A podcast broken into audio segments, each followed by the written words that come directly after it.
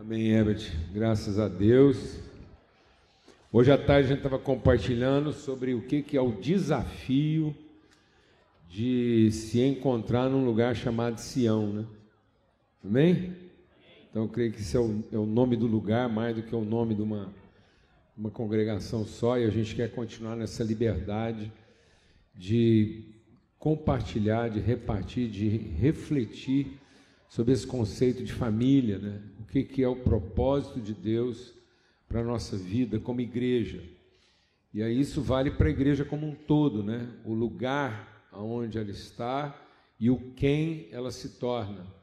Então, Deus sempre trabalhou com, com o seu povo numa perspectiva de onde, quem e o que.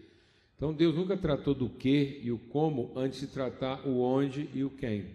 Então quando Deus encontra com o homem, a primeira pergunta que ele faz é onde, e depois quem, e por último o que. Deus chamou Abraão para um onde, para que nesse onde ele fosse o quem desse onde. E Deus nunca conversou com Abraão os detalhes do que. O que Deus foi falando na medida que o quem caminhava o processo de transformação enquanto ele ia de encontro ao seu onde. Amém? Então, antes de você ficar perguntando para Deus o que você veio fazer aqui ou como você vai fazer, peça que Deus ilumine o seu entendimento para onde ele te trouxe, para você se tornar o quem ele quer que você se torne para esse onde. Amém? E aí o que ele vai resolvendo isso. Glória a Deus. Então nós somos o quem de Deus, no onde. Ó, aí rapaz, vou montar uma revenda de água aqui.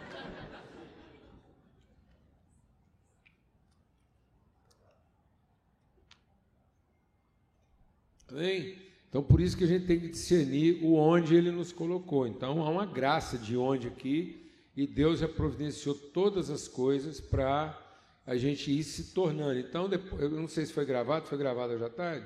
Então fica disponibilizado aí para você discernir isso, meditar sobre isso.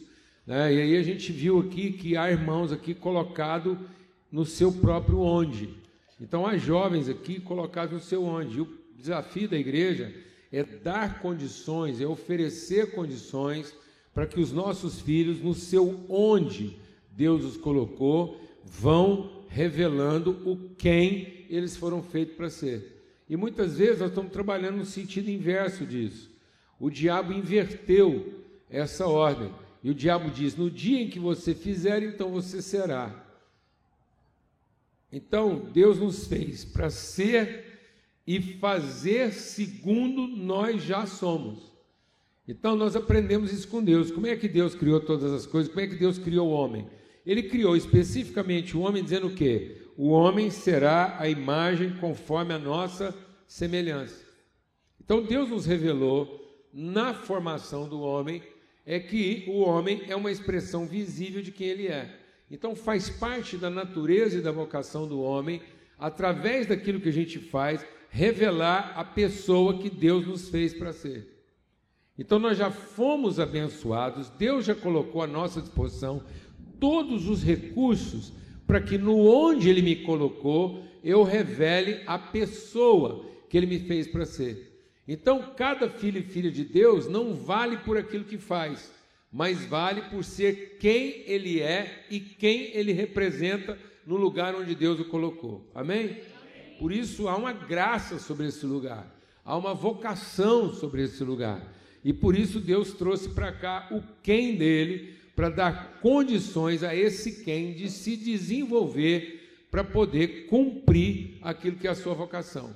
Então não fiquemos aqui ocupados pensando o que nós vamos fazer, nem como a gente vai fazer isso, mas Deus vai revelar isso a seu tempo, desde que a gente seja o quem de Deus no onde Ele nos colocou. Amém, Gabriel? Glória a Deus. Tivemos uma conversa boa ali, o Gabriel com seus amigos. E eu vou te falar uma coisa: Deus tem colocado vocês em, a partir da graça que Ele derrama nesse lugar, em condições totalmente favoráveis para que vocês possam ser o quem Deus quer que você seja, no onde Ele te colocou. Amém? Então não deixe o capeta te confundir, fazendo você pensar que você se tornará alguém a partir daquilo que você faz para poder você chegar aonde você gostaria. Não. Você é o quem de Deus, no lugar onde te colocou e te conduziu, e Ele vai dar condições e vai te revelar no tempo oportuno o que, que pode ser feito para que você revele o quem você é no lugar onde Ele te colocou com toda a autoridade e propriedade. Por isso, eu quero usar uma figura pedagógica. Porque quando a gente entende, quando a gente mergulha nesse conhecimento de que Deus pega o seu quem e o coloca com toda a autoridade nesse onde para que ele floresça e cresça, então a gente passa a perceber as pessoas a partir da sua natureza, identidade e propósito, e não a partir da sua capacidade. E o que, que o capeta está fazendo com as pessoas hoje?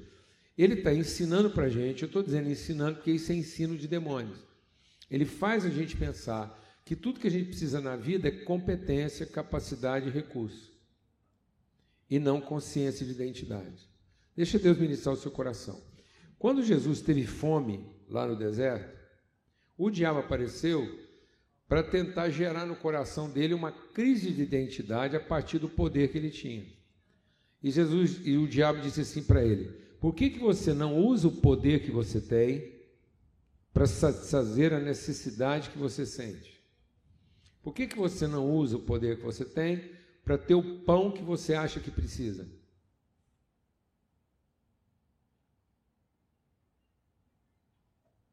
Se você é o filho de Deus. Então a tentação não era uma tentação de poder, era uma tentação de identidade.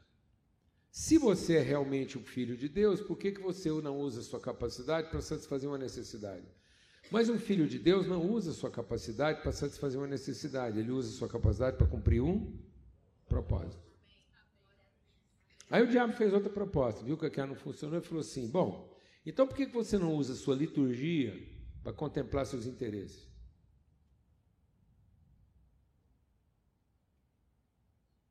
Por que, que você não desenvolve um tipo de culto que te dá tudo que você deseja? Por que, que você não usa o seu poder para te dar tudo que você precisa? E por que você não desenvolve um tipo de culto que te dá tudo que você deseja?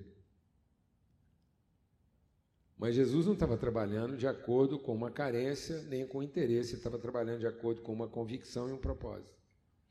Depois o diabo pegou pesado. Ele falou assim: por que você não gasta o seu tempo com Deus para pedir proteção? Então, qual foi a cidade que foi construída a partir de uma reunião onde o povo usava o poder para satisfazer uma necessidade, um tipo de liturgia para contemplar o interesse e a espiritualidade para pedir proteção? Alguém lembra não? Qual foi a cidade construída a partir de uma reunião onde o povo usava o poder para satisfazer uma necessidade, uma liturgia para contemplar o interesse e a espiritualidade deles para pedir proteção? Babilônia. Amém, irmão? Porque o poder que Deus nos deu não é para satisfazer necessidade, é para traduzir nossa convicção. Nossa liturgia não é para contemplar nosso interesse, mas é para cumprir o propósito. E a nossa espiritualidade não é para pedir proteção, é para ter segurança para atuar onde a gente não está protegido.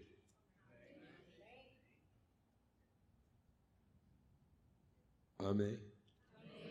Glória a Deus. Então,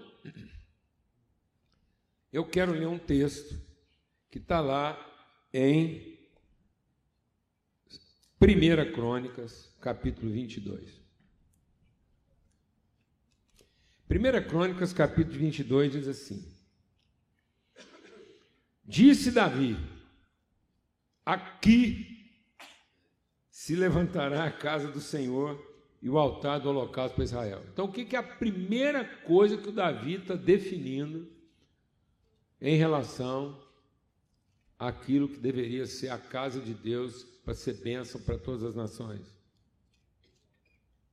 Qual que é a primeira definição? Qual a primeira definição, mano?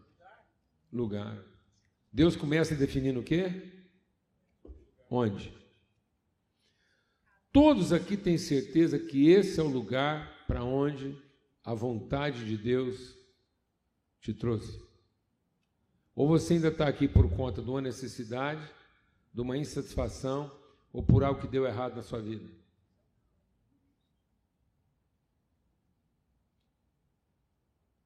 Você está aqui corrigindo um erro, compensando uma falta ou suprindo uma necessidade? Nunca faça nada por insatisfação. Nunca faça nada para corrigir alguma coisa que está errada. Mas faça todas as coisas por revelação.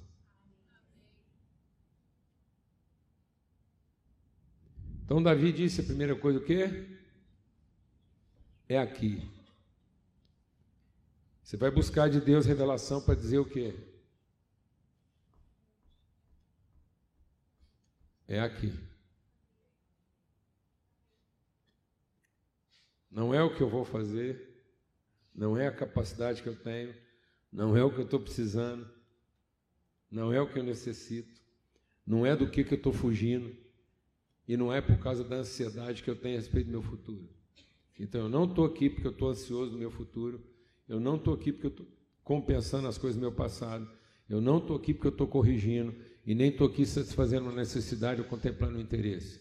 Esse é o lugar onde Deus me colocou. Onde Deus quer edificar algo através da minha vida. A segunda coisa que Davi definiu foi o quê? Davi deu ordem para que fossem reunidos os estrangeiros que estavam na terra e encarregou pedreiros que preparassem pedras lavradas para a construção da casa de Deus. Davi ajuntou ferro em abundância para os pregos das folhas dos portões, das junções, bem como bronze em abundância. E foi juntando madeira de cedro sem conta, porque os homens de Tiro e de Sidom traziam a Davi em grande quantidade. Porque Davi dizia: então Davi definiu um onde? E qual foi a segunda coisa que Davi definiu? Um quem? Meu filho Salomão é jovem e inexperiente, e o tempo que será edificado para o Senhor será magnífico, porque é coisa para Deus e não para homens. Glória a Deus, amados. Então, deixa Deus ministrar o seu coração. Quando você discerne o onde e o quem, você não precisa ficar preocupado com o que, porque o que já foi reunido onde para o quem. Está vendo por que a gente não tem que preocupar com o que nem o como? Porque uma vez que está definido o onde e o quem, o próprio Pai reuniu todos os recursos. Então tem muita gente que se torna um andarilho. Tem um salmo que diz assim: as pessoas tentando satisfazer a sua necessidade se tornaram nômades. E de tanto andar, eles estavam morrendo de inanição. Então um povo que anda atrás da comida acaba morrendo de tanto andar de fome. Porque ele não caminha como quem está cumprindo um propósito ele caminha como quem está tentando satisfazer uma necessidade. E aí você olha para ele e fala assim: ele é um caminhante, não, ele é um andarilho. Então é muito fácil você perceber alguém que você pensa que ele está caminhando e na verdade ele está vagando. Então não seja alguém que vaga tentando satisfazer uma necessidade e um interesse, mas seja alguém que caminha para cumprir um propósito, quem, onde. Glória a Deus. E uma vez que Deus definiu com Davi que aquele era o onde, todo o recurso necessário para o que já estava reunido. Quando a gente é o quem de Deus para aquele onde, a última coisa que eu preciso preocupar é o que e como, porque Deus já providenciou todas as coisas. Então a fé não é para eu alcançar o que está me faltando para cumprir o propósito. A fé é para eu ter certeza que se eu estou no cumprimento do propósito, todo o recurso necessário para cumprir esse propósito já foi depositado. Porque eu estou no quem, eu estou no onde e eu sou o quem. Ainda que eu seja jovem e inexperiente. Porque aqui agora é outra coisa que eu quero compartilhar com a igreja, já que eu encontrei uma igreja com tantos jovens e tantas crianças.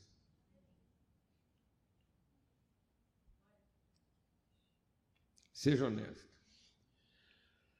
Irmãos, família, você entregaria uma obra grande para uma pessoa jovem e inexperiente? O que que nós estamos fazendo agora? Nós estamos matando os profetas, porque a Bíblia diz o seguinte: os nossos filhos serão o quê? O que, que Deus prometeu para você, irmão? Um filho e uma filha o quê? Profeta. Eu não sei o que, que é a profissão que eles vão escolher, mas eu sei que ele vai ser o quê? Profeta. Onde ele estiver, o que, que ele vai ser naquele lugar, Gabriel? Hã? Se Deus te colocou no onde, e você é o quem, nem quer saber qual escola que você vai fazer. Você vai fazer engenharia, você vai fazer veterinária. Eu a vida inteira ficava abrindo bicho, eu abria lagartixa, abria pombim, só para ver como é que funcionava. Eu achava que eu ia fazer veterinária. Depois meu pai acreditou piamente que eu ia fazer medicina. Sabe o que eu fui fazer? Engenharia. Porque lá era o onde Deus me queria para eu ser o quem profético daquele lugar. Glória a Deus, amados. Aleluia. Mas nós estamos matando o profeta, fazendo ele acreditar que ele nasce carente. E aí, em vez de ele cumprir a vocação profética dele, ele tem que correr atrás de uma capacidade para ele ter o que ele não tem, para se tornar quem ele não é. Então, ele não é uma revelação profética do eterno. Ele é uma expressão patética do futuro. Então não transforme uma revelação profética do eterno numa expressão patética da sua expectativa de futuro. Porque nossos filhos estão se tornando um arremedo patético das nossas ansiedades de futuro, sendo que eles tinham que ser uma revelação cheia de autoridade do eterno. De modo que interessa qual foi a área de atuação que eles escolheram, ele vai ser o que lá? Um profeta. Porque ele é o quem daquele onde. E a última coisa que vai contar para um profeta é que ele seja velho e experiente.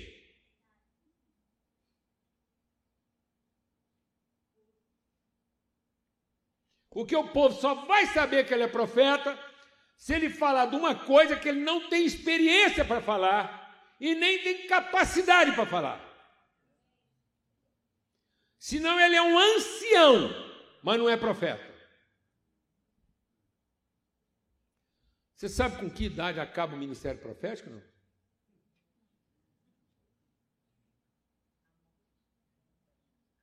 Está na Bíblia. Um profeta dura só até 50 anos partir daí ele não é profeta, ele é ancião.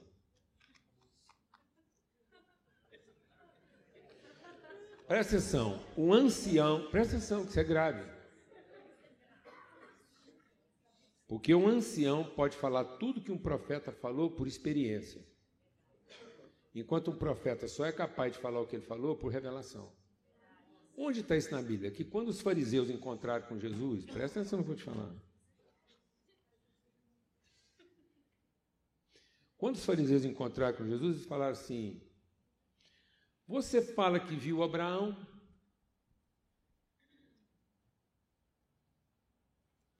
E você não tem 50 anos? Por acaso você é profeta? Então tinha duas maneiras de uma pessoa falar que viu Abraão. Ou porque ele era profeta, ou porque ele era experiente. Então, um fariseu aceitaria uma pessoa com mais de 50 anos dizer que viu Abraão. Porque era possível ver Abraão por experiência. Você foi meditando, você foi pensando, você foi discernindo até se falar assim: eu vi Abraão. Ou então, sem experiência nenhuma, ainda jovem, você poderia dizer que viu Abraão por revelação.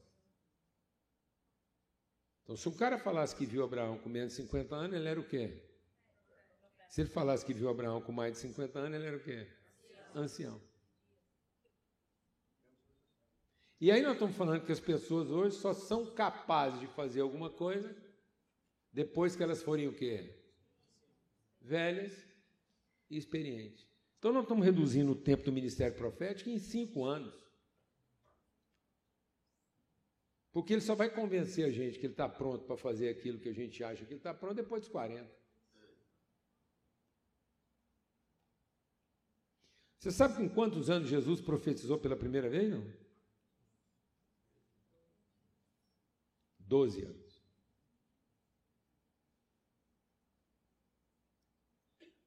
Com 12 anos de idade, Jesus revelou sua maturidade.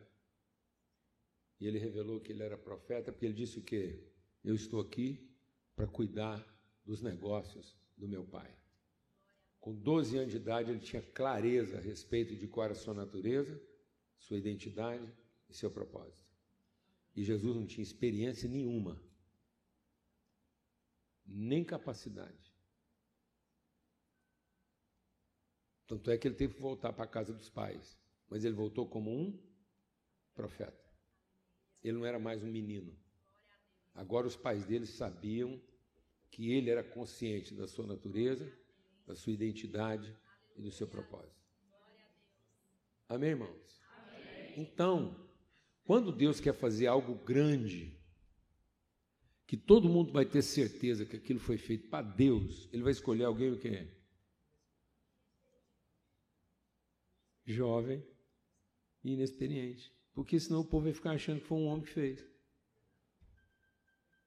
Aleluia, irmão. Glória a Deus. Então, só cabe a nós, como pai, juntar recurso para dar suporte para os profetas e não ficar aqui tentando controlar a cabeça dos profetas, fazendo eles pensar que eles dependem daquilo que fazem e não são a expressão de quem eles foram chamados para ser. Então, como é que nós estamos matando nossos profetas?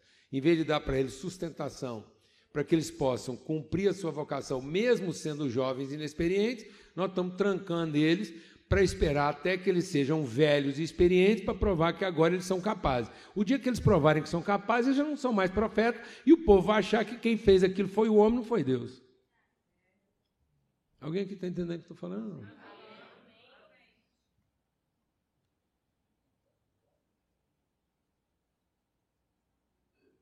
Aleluia. Então, essa igreja aqui tem fé suficiente para suportar os profetas que Deus trouxe para esse lugar. E vocês vão dar para esses profetas condição segura para eles cometer os erros que eles vão cometer, porque são jovens inexperientes. Porque a igreja não é um lugar para as pessoas serem protegidas de cometer erro, mas é uma igreja para as pessoas poderem cometer erro com segurança. Glória a Deus, né, mãe? Amém? Amém? Aleluia. Amém, gente? Igreja é um lugar onde o profeta está seguro para dar umas vaciladas, mas ele está num ambiente seguro. Amém? Amém? Porque ele é jovem e inexperiente. E aí o Salomão entendeu isso. Aí Deus veio conversar com Salomão. Abre a sua Bíblia em 2 Crônicas, capítulo 1. Aí o Davi está deixando quem? Davi definiu onde? e estabeleceu um quem? E o quem de Davi era alguém jovem e inexperiente. Aí agora, Deus aparece para esse cara. Aí Deus vem conversar com Salomão. Presta atenção nessa conversa aqui. Aí Deus aparece para Salomão. Segunda Crônicas, capítulo 1, naquela mesma noite, Deus apareceu para Salomão e disse: Peça o que você quiser e eu vou te dar. Rapaz, não, Seja honesto, nós aqui. Você está aqui no louvor, na oração, cantamos as músicas que Deus gosta, Deus foi quebrantado, o culto foi ungido, ele ficou arrepiado, ele não está aguentando. Finalmente a gente converteu Deus. É porque assim, sinceramente, eu acho que tem hora que a gente monta umas liturgias pensando que a única parte não convertida do culto é Deus. Tanto é que a gente vem, ele vem depois. A gente geralmente atrai Deus para o lugar que a gente está. Não é ele que atrai a gente para o lugar onde ele está. A gente acha que fé é trazer o Deus para o lugar onde a gente está. Não, amado. Fé é para ter ousadia de entrar no lugar onde Ele nos quer. Crença traz a divindade onde você está. Fé leva você até onde a vontade de Deus está. Amém? Então, fé é para entrar onde Deus está e não para atrair Ele aonde nós estamos. Glória a Deus, amado. Aleluia. Então, não somos nós que vamos converter Deus, é Ele que está tentando nos converter para a gente entrar com ousadia no lugar que Ele está. Mas a gente canta umas músicas, fala, não, hoje a gente acertou no louvor, Deus vai ser quebrantado, a gente caprichou na oferta, as orações estão certinhas, no final do culto Deus está convertido, Ele vai me dar tudo o que eu quero. ele vai me dar o filho que eu sonhei, Ele vai me dar o marido que eu sonhei, porque tem gente que é assim, vou falar uma coisa para você honesta. Tem muita mulher agarrada de oração, para Deus dar para ela o marido que ela merece. Então, no fundo, ela não está realmente pedindo que Deus converta o marido dela. Porque ela não está querendo um marido convertido, ela está querendo um marido dominado.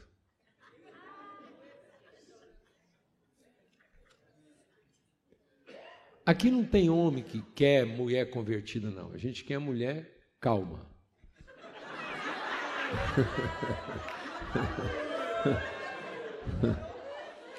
Aqui não tem mulher que quer marido convertido, não. Aqui tem mulher que quer marido que presta atenção no que ela está mandando. E ele está doido para ter uma mulher calma, porque ele ainda não consegue fazer tudo que ela manda. E nós não queremos filho convertido, nós queremos filhos domesticados. Eu vou te falar o que, que representa ter um marido convertido. marido convertido é um cara que sai de tarde para falar com Deus. Do nada ele vai lá no campo, fala com Deus, volta para casa, fala: Bem, você não há de ver que eu saí para conversar com Deus. E nós tivemos uma conversa, Deus me deu uma visão, uma revelação. Nós vamos vender tudo que nós temos, juntar tudo, e vamos comprar madeira para fazer uma arca.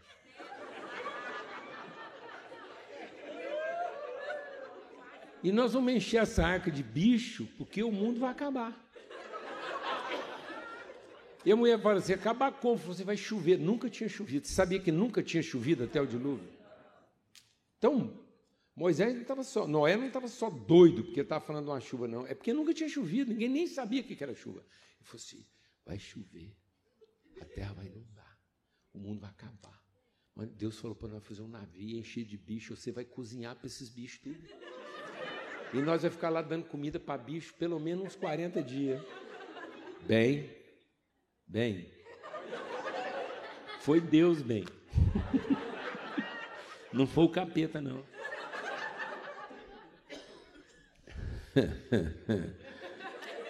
É. Quem aqui queria casar com a igreja? Qual mulher aqui queria ter um marido chamado Noé? Uma esposa chamada igreja? Amado, igreja não dá nem para pastorear, quanto mais ser casado com ela, só Jesus na causa, mano. Amém? E quem queria ter um filho chamado Jesus Cristo, que aos 33 anos de idade, sem nunca ter tirado uma pedra numa pombinha, roubado uma laranja na feira, foi morto injustamente com 33 anos de idade? Então, quem falou que nós queremos ter marido convertido, mulher convertida e filho convertido? Nós queremos essas pessoas convertidas a nós.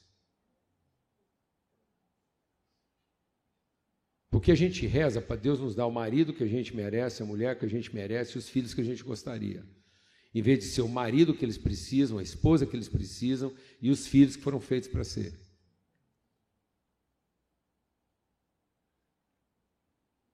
Amém. Então, quando Deus veio conversar com Salomão, que era jovem e inexperiente, Deus falou assim para ele: Salomão, me pede o que você quiser, eu vou te dar. E Salomão falou assim: Olha, o senhor foi muito bondoso com meu pai, o senhor me fez reinar no lugar dele, e agora o senhor, cumpra-se a tua promessa feita a Davi, meu pai, porque o senhor me constituiu sobre um povo numeroso como o pó da terra. Então, o que, que o Salomão está pedindo? Cumpra-se a tua vontade.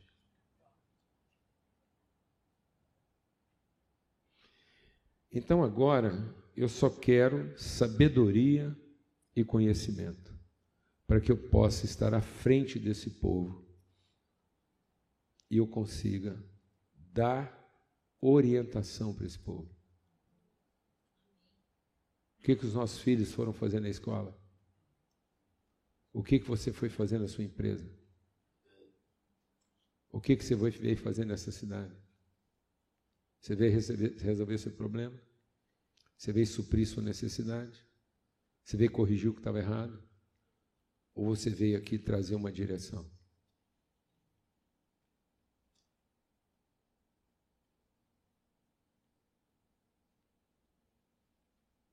Amém, irmão? Eu vou te contar um segredo. O dia que eu casei, eu achei que eu estava casando com uma mulher. Antes de completar 24 horas, eu vi que eu tinha casado com uma multidão. Porque qualquer tanto de gente, para a gente cuidar e dar uma direção, é uma multidão. Então não faça seus filhos pensarem que a vida se resume em ter necessidade satisfeita e o interesse contemplado. Porque eles vieram aqui para ser profeta e dar direção. E quando você é levantado para ser um profeta, uma escola de dez alunos, de dois alunos ou de mil alunos é uma multidão. E ele precisa da nossa ajuda e do nosso apoio para ser o quê? Profeta. Em vez de ficar escravizado na satisfação das nossas carências e na contemplação das nossas inseguranças. E aí, quando Salomão pediu isso, Deus disse para ele: Visto que o desejo do seu coração foi esse, e você não me pediu riqueza, bens e honras, nem pediu a morte dos seus inimigos, e nem pediu saúde, mas você pediu sabedoria e conhecimento para liderar esse povo, sobre o qual eu te constituí príncipe, você vai ter sabedoria e conhecimento. Mas eu também vou te dar o recurso que você precisa, o poder que você precisa e a saúde que você precisa. Sabe o que é o nosso problema, amados? Em vez da gente orar pedindo Deus direção, a gente passa o tempo todo pedindo poder, riqueza e saúde.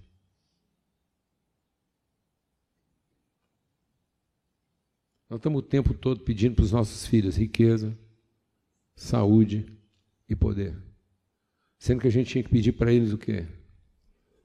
Sabedoria e conhecimento, para que eles, desde cedo, sendo ainda jovens e inexperientes, sejam o quem de Deus no lugar onde Deus os colocou, para que eles possam ser a luz desse lugar. Nós estamos fazendo a oração errada, mano. Nós estamos pedindo para Deus o que Ele já deu. Tudo que os nossos filhos precisarem para cumprir o seu propósito, na área da saúde, do recurso e do poder, eles vão ter. Porque, na verdade, a única coisa que eles estão precisando é o quê? Sabedoria. Revelação. Porque eles não vão fazer essa obra com recurso, com poder e nem com saúde. Eles só vão conseguir ser profeta dessa geração se eles tiverem o quê? Sabedoria e conhecimento. Enquanto eles não têm idade e nem experiência. E aí eu quero ler com vocês o que está lá em Lucas, para concluir, para a gente orar aqui essa noite. Lá em Lucas, no capítulo 11, diz assim: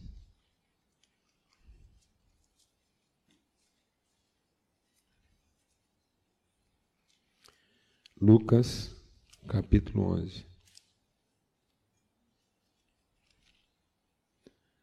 Lucas 11. Está quase. Pronto.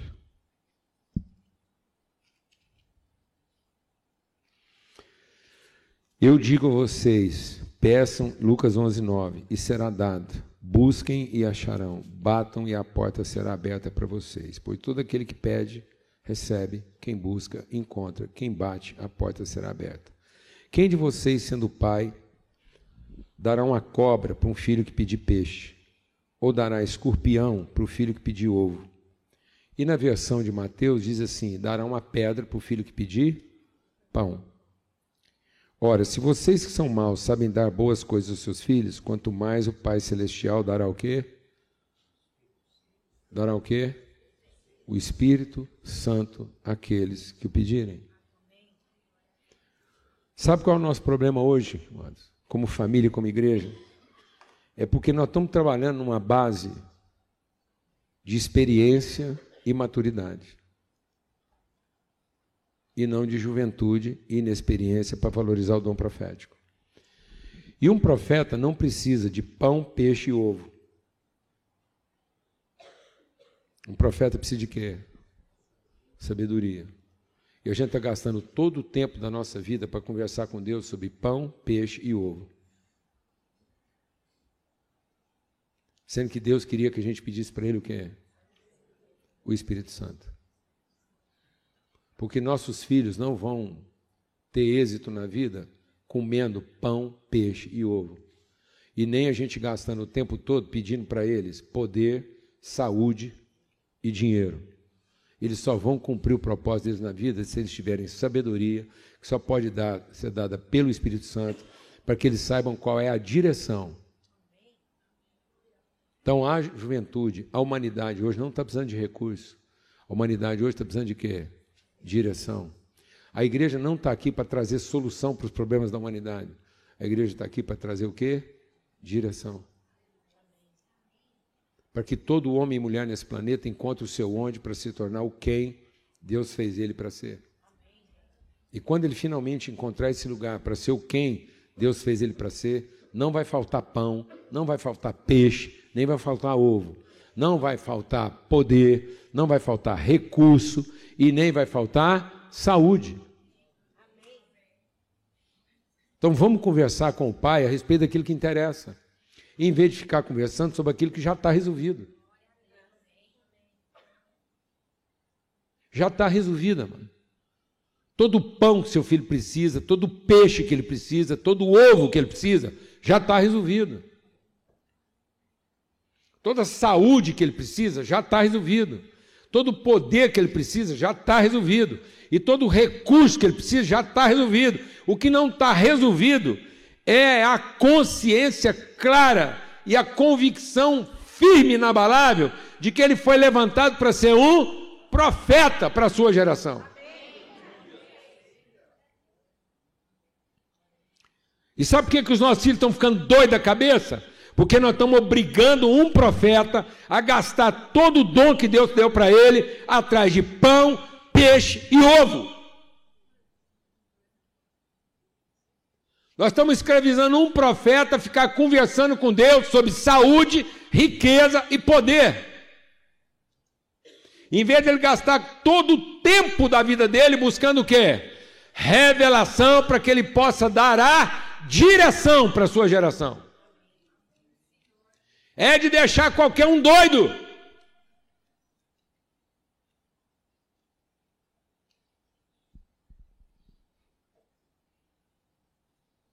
Não tem jeito.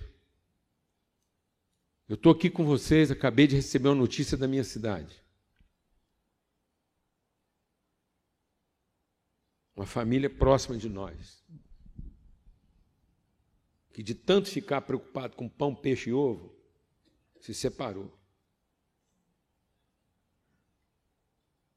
Gente que conhece Deus, mas não conseguiu manter a família junto. Tinha um filho. 25 anos. Sabe qual é o nome desse, jovem? Profeta Vitor.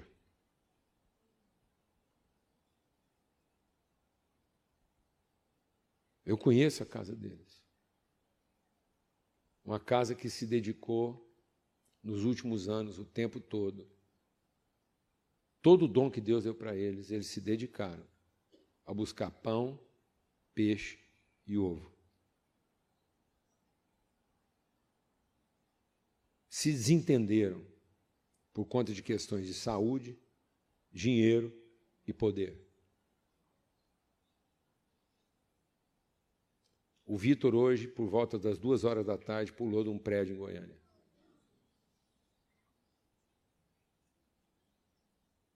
Goiânia é uma das cidades onde os jovens mais tiram a vida.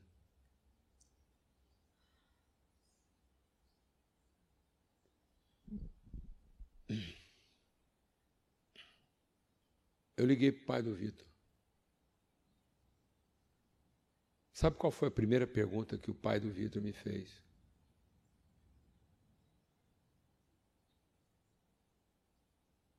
É se apesar do que o Vitor fez, Deus ia recebê-lo no céu. Amado, não estamos falando doido. Nós estamos aqui achando que Deus está querendo provar a divindade dele, sendo que Deus está querendo ser conhecido na sua paternidade. Deus é Pai, amado.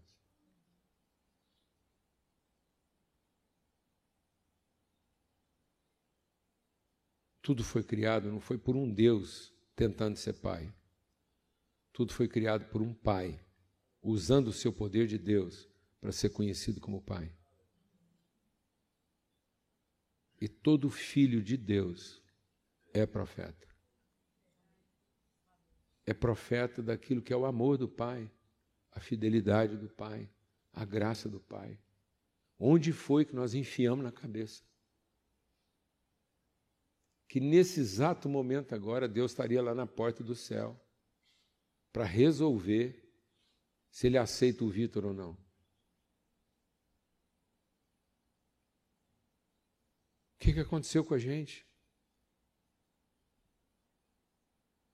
O que, que o medo está fazendo com o nosso coração?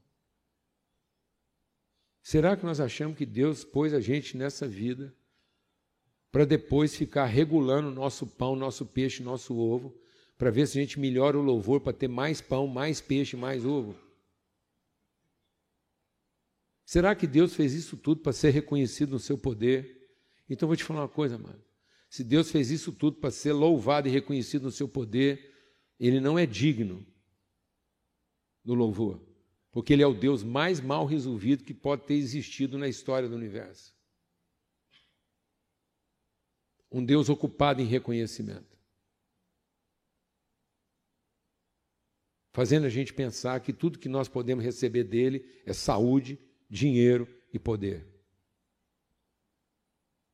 Não, amados é conhecimento, é intimidade.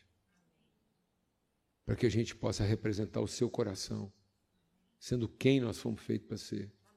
E não gastando o resto da vida fazendo o que a gente acha que tem que fazer para merecer aquilo que a gente ainda não tem. Glória a Deus, amados. Eu queria convidar os pais a abraçarem seus filhos, os filhos a abraçarem seus pais. Se você está aqui como filho hoje, seu pai não está aqui, procura alguém na condição de pai aí para abraçar e ser abraçado.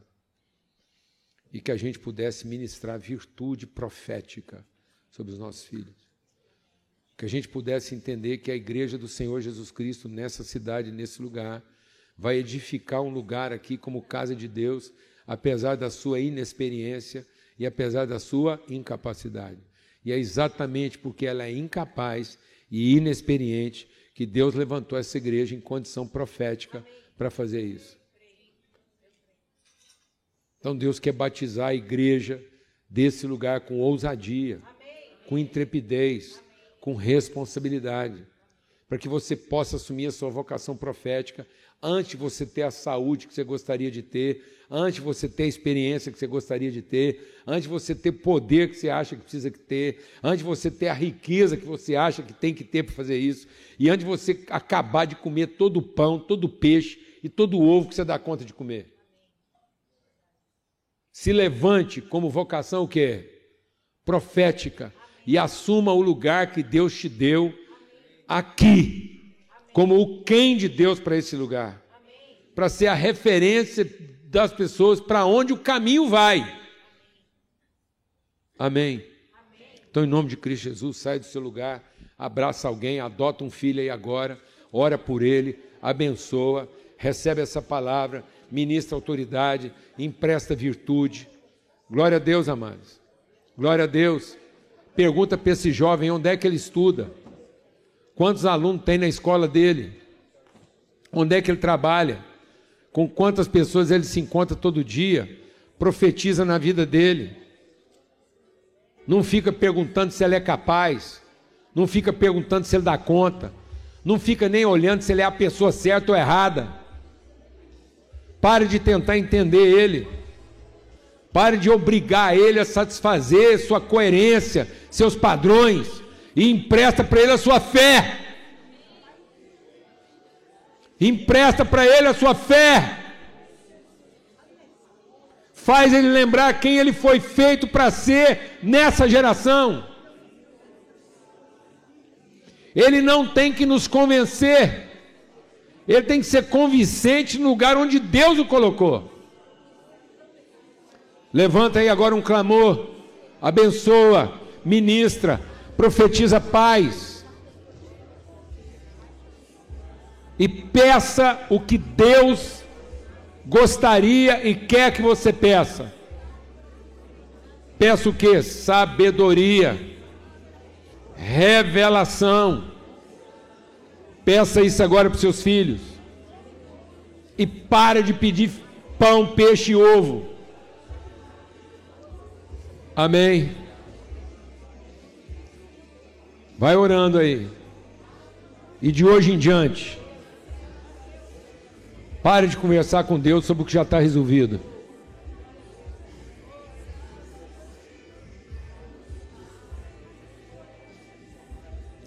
Para de ficar conversando com Deus sobre o que já está resolvido.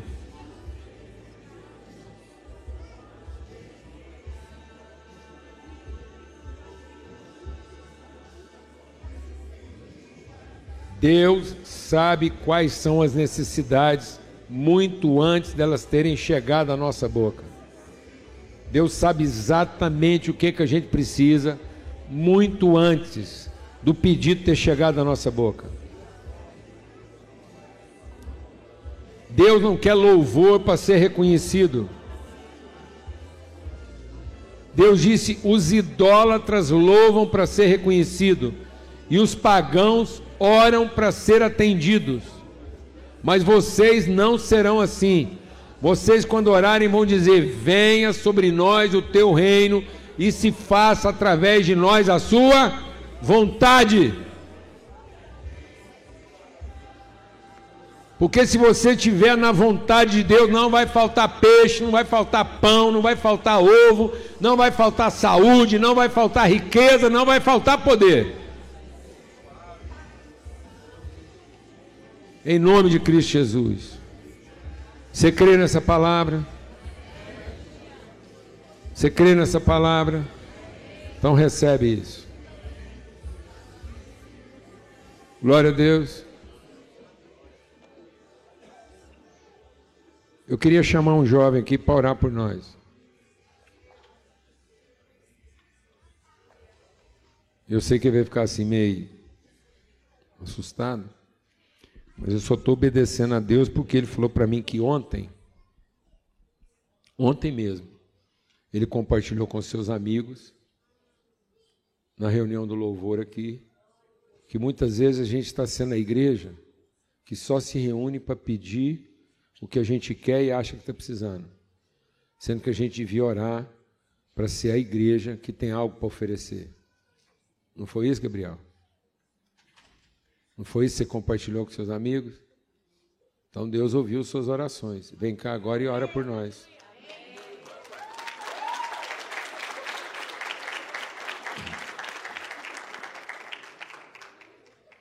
Vem cá, pai do Gabriel, dá uma força para ele aqui, para ele sentir uma força aqui, porque às vezes dá uma balançada, né, Gabriel? Não estava esperando. E você ora do jeito que você ficar à vontade. Se quiser orar em português, você ora. Se quiser orar em inglês, você ora. Se quiser orar meio misturado, você ora também. E se você quiser orar com gemido inexprimível, também nós vamos entender. Amém? Você fica em paz. É porque ele fez essa oração. Não foi isso que você me falou? O que, você falou que você falou com seus amigos ontem? Pode ser em inglês. O povo tem obrigação de entender. Se não entender, um, I said that. Se quiser falar inglês, eu traduzo. so that a lot of times we think with our emotions, and as humans, we're emotional beings, and that's how God created us But sometimes we come to church thinking of ourselves and thinking, what is God going to speak to me today? What is God going to tell me? And it's always about us, it's always about what we want. But that's not what we're here for. We're here for God. That's the only reason we're here. Everything, our life is belongs to God. Our life is God. And our life should be all about God and that's because he's the only one who's worthy. He's the only one who ever has been worthy. Eu vou nem traduzir para vocês entenderem tudo. Sabe por quê? Porque quando um profeta profetiza, não é o que ele diz, é o coração que ele entrega. E todo mundo aqui entendeu. Porque conhece os dramas do Gabriel. Ou não? Ele tem 16 anos. E é um profeta. O que, que o Gabriel vai fazer aqui hoje, papai? Profetizar. Profetizar uma igreja que precisa parar de ficar pensando em si, no que falta, no que precisa, no que falta, no que precisa, porque tudo é a respeito de Deus. Não é não, Gabriel? Então nós podemos muito bem ser a igreja que vai revelar tudo que ele já deu. Alguém aqui sabe o significado do nome Gabriel? Arcanjo anunciador. Glória a Deus. Fica firme, profeta. Não retrocede, não. É daqui para frente. Amém, Pai? Glória a Deus. Valeu.